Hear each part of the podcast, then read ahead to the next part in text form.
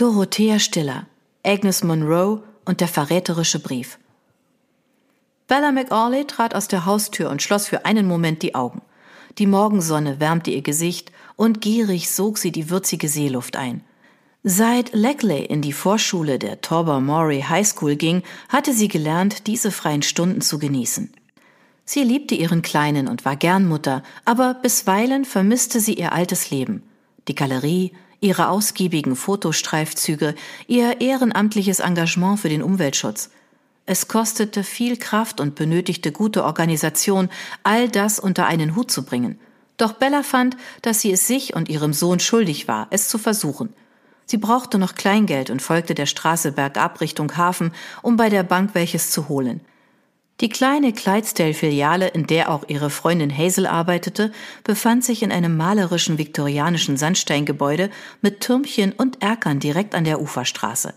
Im Kassenraum entdeckte sie den Filialleiter Hugh Petrie, Hazels Chef und Chloe Cameron, die gerade dabei war, der Auszubildenden Christy etwas zu erklären.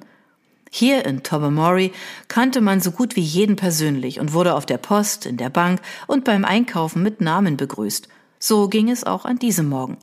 Hugh Petrie sah auf und hob die Hand. Morgen, Bella. Geht es Ihnen gut? Er schenkte ihr ein freundliches Lächeln. Ein sehr attraktiver Mann, allerdings überhaupt nicht Bellas Typ. Für sie war er das Abziehbild eines Bankers und hätte hervorragend in jeden Werbekatalog für Finanzdienstleistungen gepasst.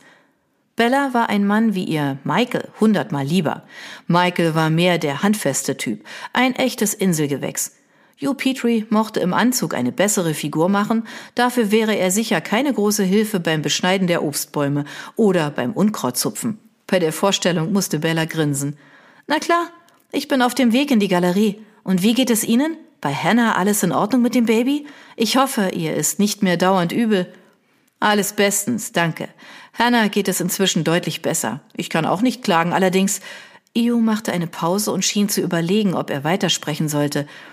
Ehrlich gesagt, mache ich mir etwas Sorgen um Hazel. Ich hatte ihr angeboten, sie könne noch bis zum Ende der Woche zu Hause bleiben, aber sie bestand darauf, heute wieder zur Arbeit zu kommen. Doch dann ist sie am Morgen nicht erschienen, ohne sich noch einmal zu melden. Das sieht ihr überhaupt nicht ähnlich. Bella runzelte die Stirn. Das klang tatsächlich nicht nach ihrer Freundin. Hazel war stets sehr zuverlässig. Vielleicht hat sie es sich anders überlegt. Haben Sie versucht, sie anzurufen?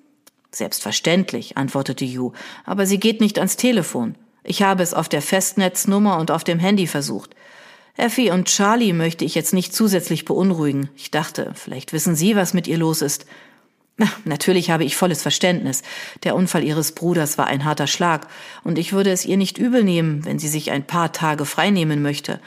Aber dass sie sich gar nicht meldet, ist ungewöhnlich. Ich hoffe, es geht ihr gut. Hat sie mit Ihnen gesprochen? Bella verzog das Gesicht und zuckte mit den Schultern. Nein, ich weiß von nichts. Allerdings finde ich es auch merkwürdig, dass sie nicht anruft. Wenn Hazel sich anders entschieden hat und doch zu Hause bleiben möchte, hätte sie doch anrufen und Bescheid sagen können. Sich einfach nicht zu melden, sieht ihr gar nicht ähnlich. Yu zog die Augenbrauen zusammen und kratzte sich am Ohr. Auch er sah besorgt aus. Das ist es ja. Auf Hazel kann ich mich immer hundertprozentig verlassen.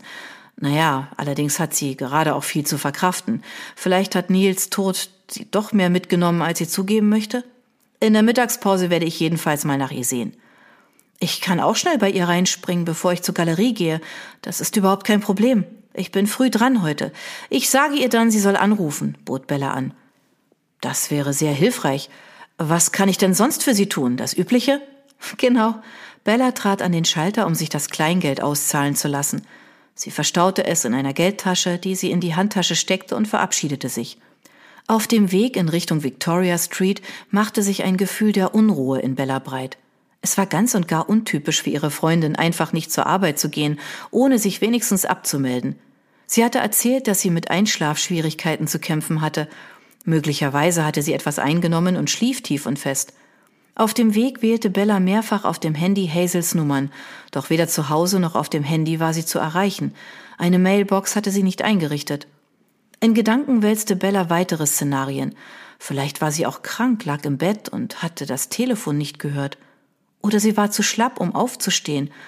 Was, wenn sie gestürzt war und sich etwas gebrochen hatte? Oder hatte sie einfach nur vergessen, auf der Arbeit anzurufen, weil sie wegen Nils Tod noch so durcheinander war? Bellas Herz schlug schneller, als das niedrige, hellblau gestrichene Häuschen in Sicht kam. Sie klopfte, erhielt jedoch keine Antwort. Vielleicht hatte Hazel sie nicht gehört. Eine Türklingel gab es nicht. Bella klopfte noch einmal, dieses Mal etwas lauter. Drinnen rührte sich nichts. Zögerlich drehte Bella den Türknauf und drückte die Haustür auf. Sie steckte den Kopf durch den Spalt und rief in den Flur. Hazel, bist du da? Das Haus antwortete mit Stille. Entschlossen trat Bella ein und sah sich um. Auf den ersten Blick konnte sie nichts Ungewöhnliches erkennen. Hazel? Alles in Ordnung? Ich bin es, Bella. Hazels Jacke hing an der Garderobe, doch das musste nichts bedeuten. Selbst früh am Morgen war es nicht besonders kalt. Vielleicht war sie ohne aus dem Haus gegangen. Das Auto hatte nicht vor dem Haus gestanden, doch auch das war nicht weiter verwunderlich. Hazel parkte den Wagen oft bei ihren Eltern, weil dort mehr Platz war. Im Ort kam man schließlich wunderbar zu Fuß oder per Fahrrad zurecht. Ein Auto brauchte man nur für weitere Strecken. Einer plötzlichen Eingebung folgend öffnete Bella die Schublade der Kommode im Flur. Ein Gefühl der Übelkeit überfiel sie, als sie dort Hazels Schlüsselbund und ihr Portemonnaie vorfand. Dann hatte Hazel das Haus wohl doch nicht verlassen. Aber warum antwortete sie dann nicht? Hazel? rief Bella noch einmal. Ihre Stimme klang eigenartig schrill in ihren Ohren. Sie lief ins Wohnzimmer, konnte Hazel aber nirgends sehen.